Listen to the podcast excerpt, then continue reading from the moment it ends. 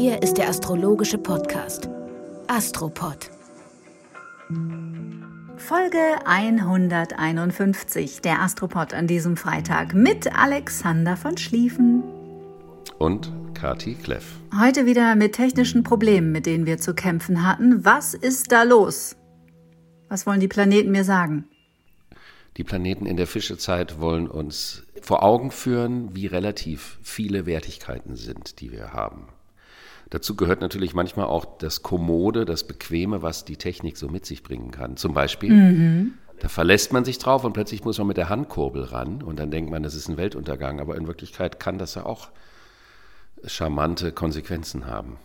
Das Händische. Das Händische im wahrsten Sinne des Wortes, denn ich benutze in diesem Moment mein iPhone, um diesen Astropod aufzunehmen. Und offensichtlich klappt es ja, denn wir führen ja dieses Gespräch. Less is more. Ja. Es ist so. Weißt du, das ist so wie in der Musik. Ähm, ich, wie du ja weißt, wir haben ja auch schon zusammen musiziert, spiele ich ja auch äh, Gitarre und habe natürlich auch eine wundervolle alte elektrische Gitarre. Es ist so, dass die elektrischen E-Gitarristen oft mit unheimlich vielen Effektpedalen spielen, mhm. diese Tretminen. Und das führt dazu, dass man natürlich immer Wahnsinns-Sounds machen kann im Raum. Und ich bin ja seit Jahren als Hauptinstrument auf die akustische und jetzt mittlerweile auf die Bariton-Gitarre gewechselt, mhm. wo der Sound nur das ist, was ist. Mhm. Was ich persönlich ungemein sexy finde, weil es bedeutet, es ist eine andere Art, aus dem Ding was rauszuholen, was jetzt nicht als Seitenhieb auf das E-Gitarristische gemeint ist, aber es ist das Einfache, das ohne Verstärkung. Und die Gitarre klingt natürlich auch, wenn wir mal Konzerte geben, ohne Verstärkung am aller, allerschönsten. Mhm. Und so machen wir das heute auch mit der Handkurbel. Ja, wenn man sich überlegt, dass die Bands in den 50er, 60er Jahren auf Vierspur oder vielleicht maximal Achtspurgeräten Alben aufgenommen haben, die in die Geschichte eingegangen sind, das hat ja auch funktioniert. Da machst du schon fast einen Cliffhanger zu der großen Saturn-Pluto-Thematik hin, um die es jetzt auch diese Woche und vor allen Dingen im äh, März gehen wird. Mhm.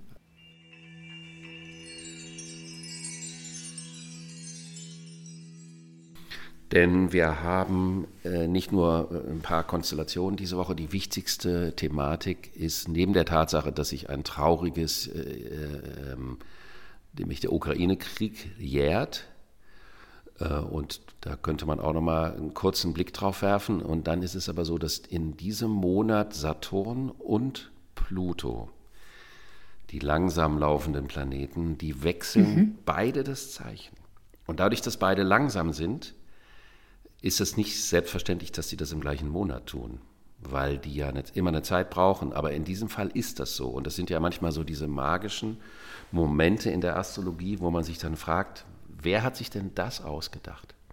Dieses große Uhrwerk, dass die zeitgleich das Zeichen wechseln, weil wenn ein langsamer Planet das Zeichen wechselt, dann ist das so wie ein großes Thema am Himmel, also in der Welt, in der Geschichte, verändert sich. Es kommt etwas Neues hinzu. Und dann ist es aber noch obendrauf so, dass die beiden mhm. ja einen Zyklus miteinander haben. Weil äh, alle Planeten haben miteinander Zyklen. Also der Saturn hat mit der Sonne, mit dem Mond, mit dem Merkur, mit dem Uranus, mit allen. Die treffen sich an einem Punkt auf der Ekliptik und laufen weiter, aber mit unterschiedlicher Laufgeschwindigkeit und treffen sich zu einem späteren Zeitpunkt wieder. Und natürlich ist es mit den schnellen Planeten alles innerhalb eines Jahres oder zwei Jahren machbar. Mit den langsamen dauert es eben sehr lange. Und Saturn und Pluto miteinander brauchen äh, so 38 Jahre, bis sie sich wieder treffen. Mhm. Wow! Nice! Yeah! What you're hearing are the sounds of people everywhere putting on Bombas socks, underwear, and t-shirts made from absurdly soft materials that feel like plush clouds. Yeah, that plush. And the best part? For every item you purchase, Bombas donates another to someone facing homelessness. Bombas. Big comfort for everyone. Go to bombas.com slash ACAST and use code ACAST for 20% off your first purchase. That's bombas.com slash ACAST. Code ACAST. Und im Januar 2020 war ja der erste, da hatten wir ja drei bis vier große Zyklen im Jahr 2020, was ja das im Grunde genommen astrologisch gesehen entscheidende war. Also drei Zyklen von langsamen Läufern innerhalb von einem Jahr, was per se schon Hardcore ist. Zwei innerhalb von einem Jahr ist schon heftig, aber drei und den Epochenwandel. Und die, die erste war die Saturn-Pluto-Konjunktion im Januar. Lustigerweise zu dem Zeitpunkt, an dem der erste Astropod erschien, die erste Folge, mhm. die mhm. ja eigentlich im Oktober des Jahres 2019 anfangen sollte. Und dann ergab es sich aus sogenannten Zufällen, über die wir ja oft genug diskutiert haben, dass es eben dann erst anfing. Und jetzt sind diese beiden Planeten, die also äh, im Januar 2020 einen neuen Zyklus miteinander begonnen haben, wechseln jetzt parallel das Zeichen. Der Saturn wird in das Zeichen Fische gehen, da werden wir aber dann explizit in der nächsten Folge drüber reden. Und der Pluto mhm. wird in das Zeichen Wassermann gehen. Das sind starke Themen, vor allen Dingen starke Themen, die sich total relativieren können. Was ein Vorteil ist, weil wenn eine Sache zum Extrem geht und die andere das relativieren kann, dann kann das äh, äh, natürlich davor schützen, dass eine Sache total einseitig in eine Richtung geht, weil Pluto im Wassermann nur antizipatorisch ist das große Thema, wer hat die Macht in den Netzen?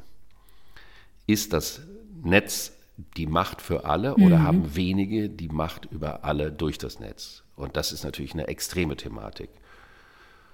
Und Saturn in den Fischen ist das Bewusstsein, dass das, was verbindet, stärker ist als das, was trennt. Also das sind zwei völlig.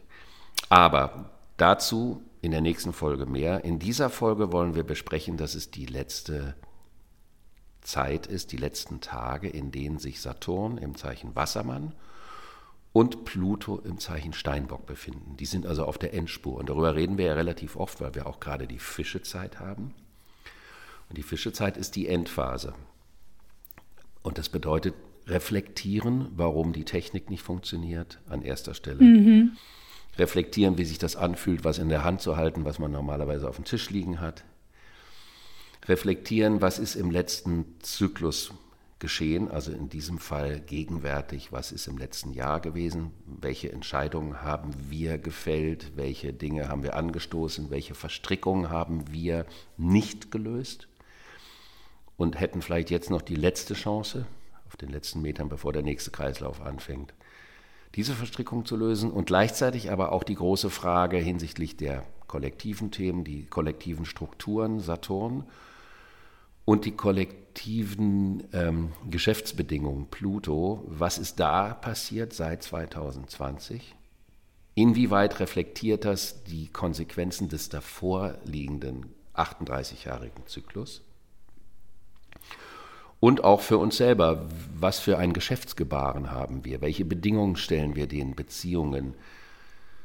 Wo sind wir vielleicht zu versteinert in unseren Beziehungen? Wo geht es vielleicht darum, offener, empfangsbereiter zu sein? Welche ähm, Netzwerke haben wir kreiert? Wie stabil sind die Netze, in denen wir leben? Das sind alles Fragen, die jetzt in den nächsten Wochen nochmal kommen können dass man sich überlegt, okay, was ist daran so, dass ich das Gefühl habe, damit möchte ich weiterleben? Mhm. Oder wo gibt es die Möglichkeit einer konstruktiven Kurskorrektur?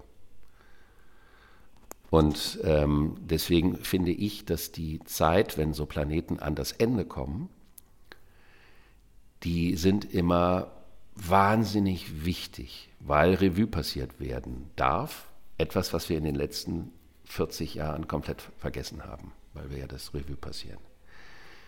Im Sinne des Revue passieren Lassens möchte ich vor allen Dingen erwähnen, das war jetzt aufgrund der Aufregung der Technik äh, mir verloren gegangen, wie hammerhaft ich deine aktuelle Astro, äh, Get Happy, ich mache schon aus allem Astro, Folge finde. Die vom letzten Freitag die mit dem Herrn Benz oder Professor Benz, wie man das nennt. Die Pilzfolge, Dedicated ja. to You, irgendwie. Die ist so fantastisch, so toll. Vielen Dank.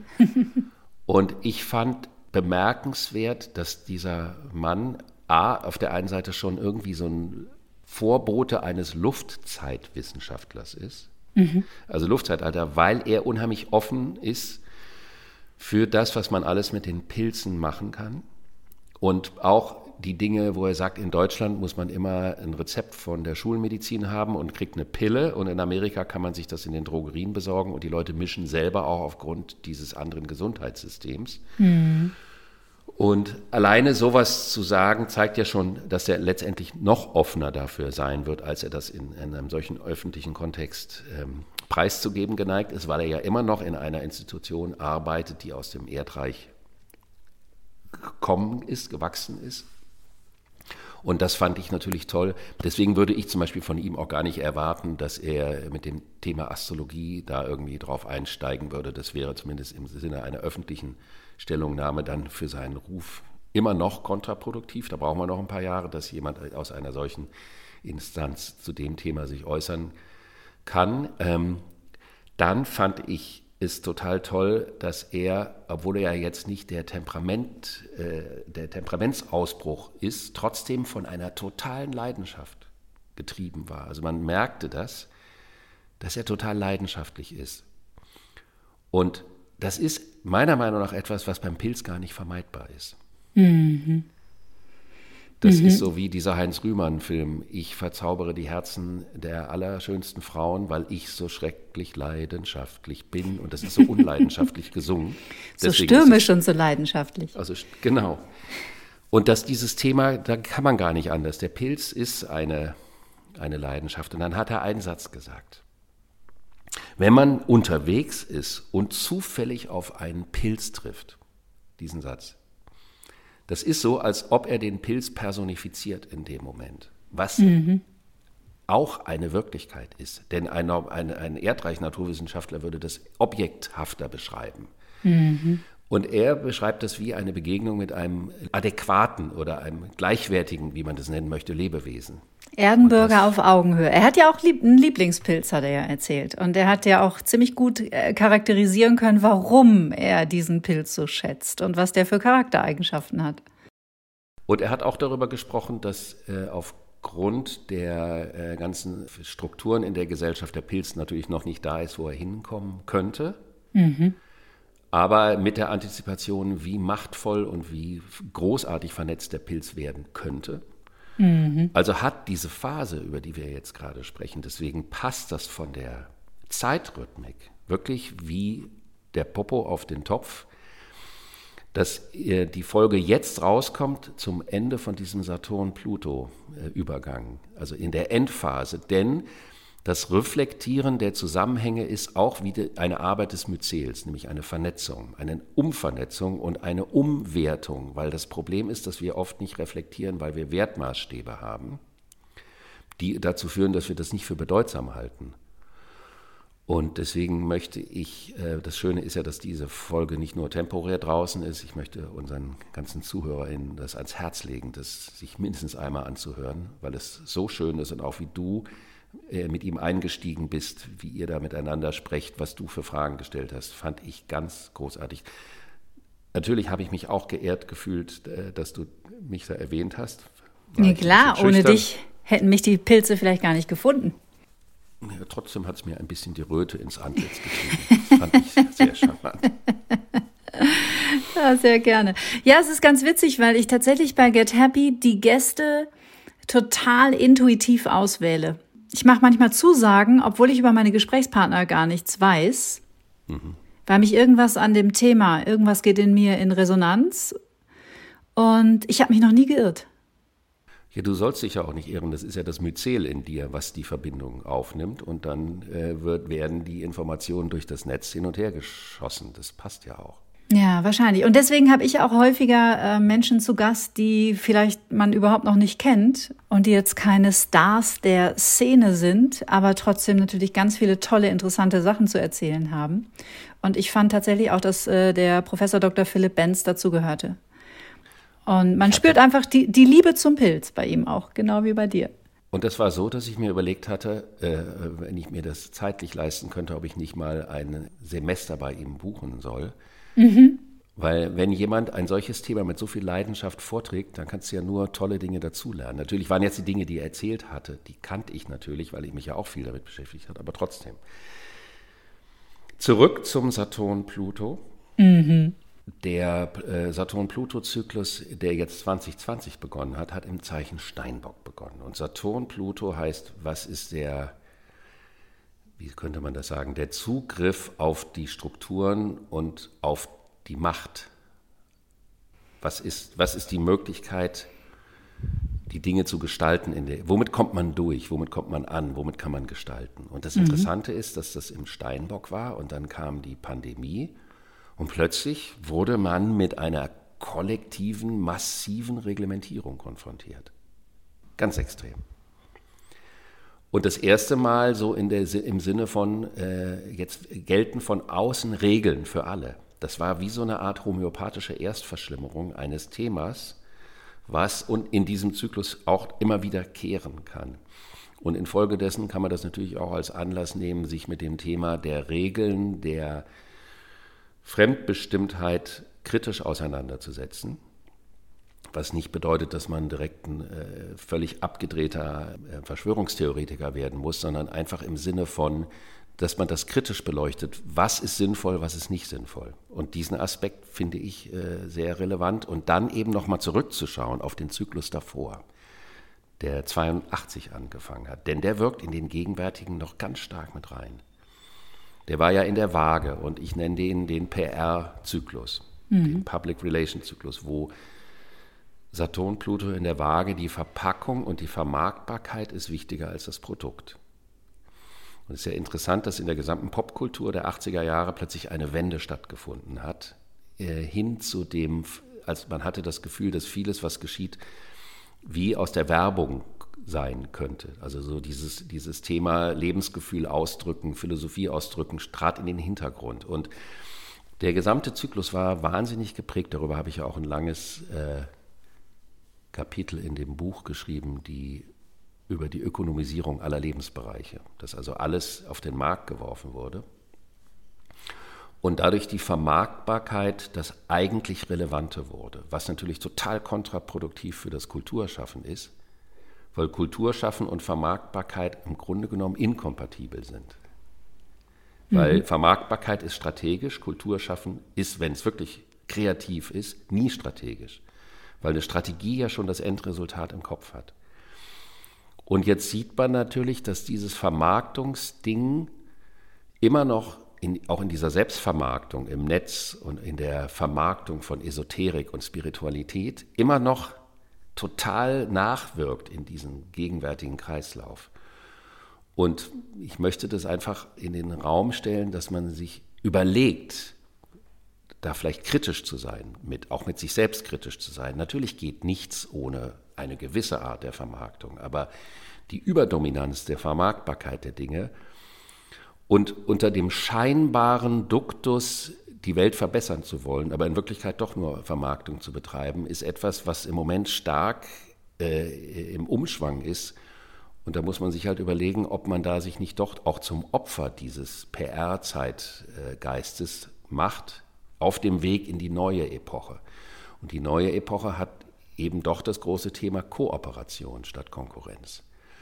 Und natürlich ist es ganz normal, dass in einem solchen Epochenübergang ganz viele Fallstricke überall rumliegen, mhm. die's, äh, die einen so in dem Alten fest, dann hat man die Illusion des Neuen. Äh, man fällt aber trotzdem in das Alte zurück. Und wir haben ja noch ein paar Jahre Zeit. Der Übergang dauert ja noch. Und deswegen gehört es auch wenn das vielleicht nicht für alle bequem ist, wenn ich sowas sage, aber eine kritische Betrachtung dieses Vermarktungsthemas gehört meiner Meinung nach dazu, wenn wir da weiterkommen wollen in die Luftepoche. Mhm. Mhm. Ja, wir haben uns ja schon mal hinter den Kulissen drüber unterhalten. Mhm. Ähm, wobei ich jetzt gar nicht so sagen könnte, dass ich das beobachte, dass es zunimmt. Ich habe eher das Gefühl, dass es so ein verzweifeltes Aufbau Bäumen auch in Social Media ist, weil manche Menschen merken, dass Marketingstrategien nicht mehr funktionieren. Und jetzt fangen sie an, wie wild auszuprobieren, was denn noch so geht bei Instagram. Mhm. Weißt du, wie ich meine? Mhm. Und das wäre eher mein Eindruck, dass das zunimmt, aber ich habe nicht das Gefühl, dass es noch von Erfolg gekrönt ist. Dann wäre das ja ganz äh, wünschenswert, weil das wäre ja schade, dass man alles benutzt für die Vermarktung. Also mhm. wenn man mhm. auch die sogenannte Spiritualität benutzt für die Vermarktung, ist das ja im Grunde genommen äh, traurig. Mhm. Weil das ist ja die, das Thema, da, da geht der Inhalt irgendwann flöten. Weil der Inhalt ist sowas wie ein Garten, der muss erstmal kultiviert werden. Und der muss auch immer wieder nachkultiviert und nachgegossen werden. Und wenn der irgendwann nur noch strukturell dienstbar der Vermarktung ist, ähm, kann das auf Kosten des Inhaltes gehen. Mhm. Und wir haben ja in der Welt wirklich so viel Turbulenz, dass man überall an allen Ecken und Enden auf die Thematik gestoßen wird. Was ist wirklich relevant und was ist nicht relevant? Und was ist wirklich real und was ist nicht real? Das finde ich auch extrem schwierig, ehrlich gesagt.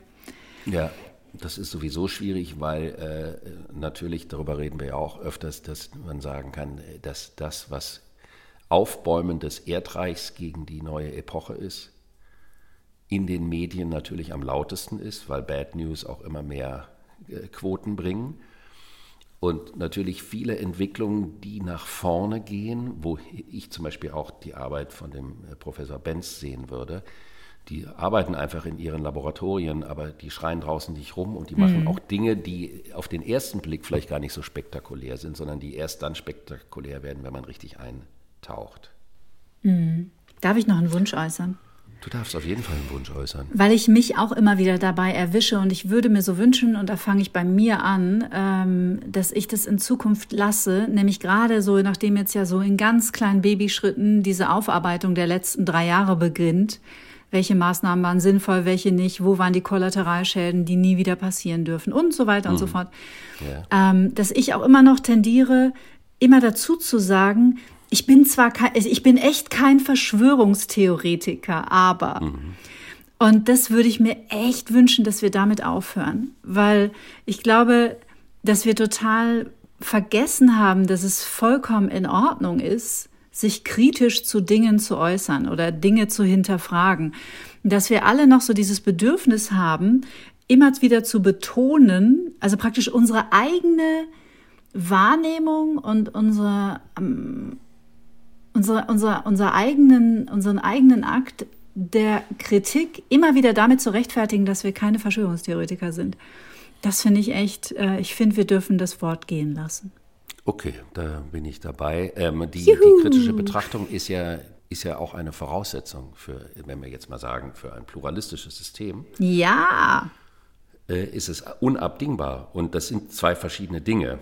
Also, aber dass man sich mental in Denkstrukturen verrennt, die zu, zu, Absolutismen neigen, das ist trotzdem eine Gefahr, die in solchen Momenten immer dann geschieht, vor allen Dingen, wenn man nicht wirklich den richtigen Einblick in das Szenario hat. Es ist übrigens am Donnerstag eine Konstellation Merkur-Saturn, die für das, was wir hier gerade, wir haben so eine kleine astrodramatische Vorlage gegeben, mhm. wo es darum geht, dass man genau, äh, warum denke ich das, was ich denke? Was weiß ich wirklich, wo sollte ich im positiven Sinne strenger mit mir und meinen Gedanken sein und äh, auch klarer, zu versuchen klarer zu sein. Also das, was wir jetzt gerade an einem kleinen Präludium hier gemacht haben, würde einer Konstellation in diesem Sinne völlig entsprechen. Mhm. Diese Konstellation ist vor allen Dingen im Sinne der Fischephase gut, nicht die anderen hochzunehmen, sondern sich selber zu fragen, wo muss ich um mehr Schärfe, im positiven Sinne Trennschärfe oder das Zusammengehörige zusammen sein zu lassen, bemüht sein. Und am gleichen Tag haben wir auch Venus-Jupiter und das ist ein Aspekt, der immer Großzügigkeit verspricht. Also das heißt im Sinne einer Analyse mit einer gewissen Großzügigkeit, nicht verurteilend daran zu gehen. Mhm. Und das würde uns vielleicht noch mal zu dem letzten weniger erquicklichen Thema führen, nämlich dass dieser Ukraine-Krieg sich jetzt ein Jahr jährt und der ja begonnen hat in der Fischezeit, wie der erste Irakkrieg. Und damals, wir ja in der Podcast-Folge erzählt haben, dass das natürlich, wenn man vor allem, wenn man einen Blitzkrieg vorhat, die ungünstigste Zeit ist, weil Fisch ist das Ende und nicht der Anfang. Und wenn man einen Anfang im Ende macht, dann findet das Ende nicht statt dann wird das zu Treibsand. Und dann hatten wir ja auch gesagt, dass Putin selber sich persönlich in einer Fischezeit befindet. Das also ähm, bedeutet, es wäre angemessen, eine persönliche Abschlussrechnung für sich zu machen, anstatt nach außen zu treten mit Vorhaben. Und ähm, gegenwärtig gewinnt man ja nicht den Eindruck, dass da irgendwo eine Lösung in greifbarer Nähe wäre. Und das ist natürlich auch eine traurige Geschichte. Aber hier kommt, das haben wir auch schon oft gesagt, weil wir ja auch nur bedingt Kenntnis davon haben, die ganze Uraltgeschichte kommt bei sowas mit rein. Das heißt also uralte Verstrickungen, äh, uralte kulturelle Verstrickungen kommen bei so einem Epochenwandel dann auch noch in der Fischezeit noch umso mehr in ein solches Thema rein. Mhm. Und ähm, man kann halt nur hoffen, dass der Treibsand nicht zu groß wird aus dieser Konstellation heraus. Mhm. Ja, man würde sich wünschen, dass, ähm, dass die internationale Welt der Politik sich mehr um Verhandlungen bemühen würde, aber scheinbar ist das noch nicht die Zeit. Das werden wir dann sehen, was jetzt kommt, wenn der Plu also wenn Pluto und Saturn die Zeichen wechseln, kann man davon ausgehen, dass sich da strukturell auf jeden Fall etwas in der Herangehensweise verändern wird. Das das ist immer so ein, äh, so ein Ausdruck davon. Also wenn die Langsamläufer die Zeichen wechseln, dann verändert sich etwas Großes im Bühnenbild des Weltgeschehens. Mhm. Mhm. Dann würde ich zum Abschluss umgekehrt, anstatt zum Anfang, äh, noch die äh, zwei, drei Leserfragen, äh, Hörerinnenfragen, Leserbriefe mhm. zitieren wollen, wenn du einverstanden bist. Auf jeden Fall. Und zwar, Stefan, äh, lieber Liebe Kathi, lieber Alexander, er hat das umgedreht geschrieben, das gilt aber nicht, das machen wir nicht. Hier meine Frage an euch, versucht wird sie in Reimform zu formulieren, um euch euren Alltag etwas zu bereichern und euch zu amüsieren. also die Frage lautet wie folgt, haben Sonnenzeichen und Aszendent einen Einfluss darauf, welchen Hobbys man folgt bzw. nachgehen mag? Ähm, Dazu kann man sagen, der Aszendent auf jeden Fall. Mhm. Der Aszendent gibt den Inhalt des Lebens vor. Und insofern kann man sagen, dass der Aszendent, das Zeichen des Aszendenten und der, die Position des Herrscherplaneten, wenn man den kennt in seinem Horoskop, man daraus ableiten kann, in welche Richtung das Thema Hobbys oder die Dinge, an denen man Freude hat, gehen könnte. Die Sonne gibt nicht den Inhalt, sondern die Art und Weise, wie man spielt, vor. Also die, der Aszendent sagt was und die Sonne sagt, wie mache ich das? Also wie mhm. gehe ich vor? Da wir 144 Kombinationen haben, ist es mir leider nicht möglich, im Rahmen der 151. Astropod-Folge alle 144 Spielvarianten darzustellen. Schön. Aber Spielen ist auf jeden Fall gesund. Auf jeden Fall. Dann hat, ich weiß jetzt nicht, ob es der gleiche Stefan war, aber es passt zu einer, einer anderen Frage, die ich ähm, erwähnen wollte. Ein Planet zwischen zwei Häusern, wenn sich ein Planet zwischen zwei Häusern befindet, in welches Haus er dann zu deuten ist. Das ist natürlich jetzt eine Frage, die eigentlich eher schon eingeweihtere, in, in die Sprache der Astrologie eingeweihtere Menschen äh, interessieren sollte. Man guckt immer ab 5 Grad, das ist jetzt wirklich eine Fachantwort, ab 5 Grad wird der Planet in das Folgende, also vom zweiten ins dritte, dann ins dritte Haus, vom dritten ins vierte, ins vierte Haus, in das folgende Haus gerechnet. Also man sagt immer, am Ende ist der Übergang, aber er gildet schon in das kommende Haus. Mhm. Und dann gab es von Ricarda, kannst du das verstehen? Nee, ne? Das ist mhm. zu Fachchinesisch. Mhm. Aber es, das heißt ja nichts. Ich kann ja auch immer noch lernen und es gibt ja auch ganz viele Menschen, die uns zuhören, die ganz viel Ahnung haben von der Astrologie im Gegensatz zu mir. Deswegen go ahead. Genau. Ja, ja, aber ich will ja trotzdem hier kein Fachthema. Äh, und Ricarda fragte, ich hätte, sie hätte 0 Grad Wassermann, also da, wo die, der Epochenwandel da ist, im ersten Haus eingeschlossen. Also es kann passieren, dass Zeichen eingeschlossen sind. Das wissen die Betroffenen, äh, was das bedeutet. Und das ist wie etwas ist in ein Kissen eingenäht. Das heißt also, man spürt es nicht sofort, sondern man merkt es erst beim zweiten oder dritten Hinschauen, Hinfühlen, Hinagieren. Und deswegen ist eine, eine Konstellation in einem eingeschlossenen Zeichen nicht weniger wirksam. Man braucht nur einen Moment, um zu merken, aha, da ist ja was. Also das ist vor allen Dingen nicht als gut oder schlecht zu bewerten, sondern als etwas, äh, man könnte sagen, man hat in dem Lebensbereich einen doppelten Auftrag. Also könnte ich das sagen, zum Beispiel die Steinbock-Aszendenten haben oft das Zeichen Wassermann eingeschlossen. Und das heißt, es geht auf der einen Seite darum, Verantwortung zu übernehmen im Leben. Und es geht darum, äh, vielleicht auch etwas zu schaffen, was über das eigene persönliche Wirken hinausgehen soll. Aber der zweite Auftrag ist der Wassermann, dabei den Blick aus der Vogelperspektive auf das Geschehen zu behalten. Mhm. Jetzt könnte man unter Umständen auch Anwesende eingeschlossen das Ganze auch beim Wassermann machen. Beim Wassermann-Aszendent ist das Zeichen Fische eingeschlossen. Mhm. Und das bedeutet, der Wassermann-Aszendent hat eben die Aufgabe, die Dinge aus der Vogelperspektive zu betrachten, sich aus dem subjektiven, identifizierten herauszunehmen und sich mit Dingen zu beschäftigen, die größ, viel größer sind als er selbst. Also in dem Sinne ans Myzel anknüpfen, an das große Netz anknüpfen sich, um von dort aus Dinge zu betrachten. Dann könnte man sagen, das kann die Gefahr bergen, dass man aus der Distanz alles verstehen kann. Was aber nicht bedeutet, dass man es auch fühlen kann. Und dafür ist der zweite Fisch da, dass man dann auch noch die Fähigkeit der Empathie entwickelt, um das, was man aus dem Abstand versteht, auch nachfühlen zu können. Das ist also mhm. ein schöner, komplexer Lebensauftrag, der sich daraus ergibt. Mhm. Interessant.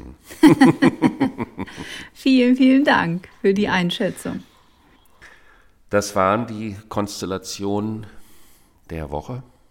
Also äh, wir sind jetzt völlig so im Rückgewandten, was aber nicht negativ ist. Also wir haben das so gelernt, dass das nichts Gutes ist, aber es ist super gut, weil man noch vieles finden kann, was man dann in die nächste Runde ab der Widderzeit mit reinnehmen kann. Mhm. Und in diesem Sinne wünschen wir euch eine wundervolle Woche. Und tausend Dank, Kathi. So gerne euch ein wunderbares Wochenende und bis nächsten Freitag. Tschüss.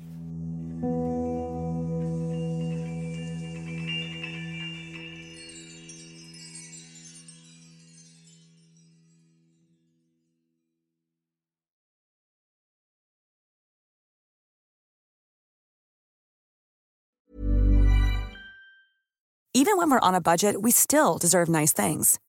Quince is a place to scoop up stunning high end goods for 50 to 80% less than similar brands. They have buttery soft cashmere sweaters starting at $50, luxurious Italian leather bags, and so much more. Plus, Quince only works with factories that use safe, ethical, and responsible manufacturing. Get the high-end goods you'll love without the high price tag with Quince. Go to quince.com/style for free shipping and 365-day returns.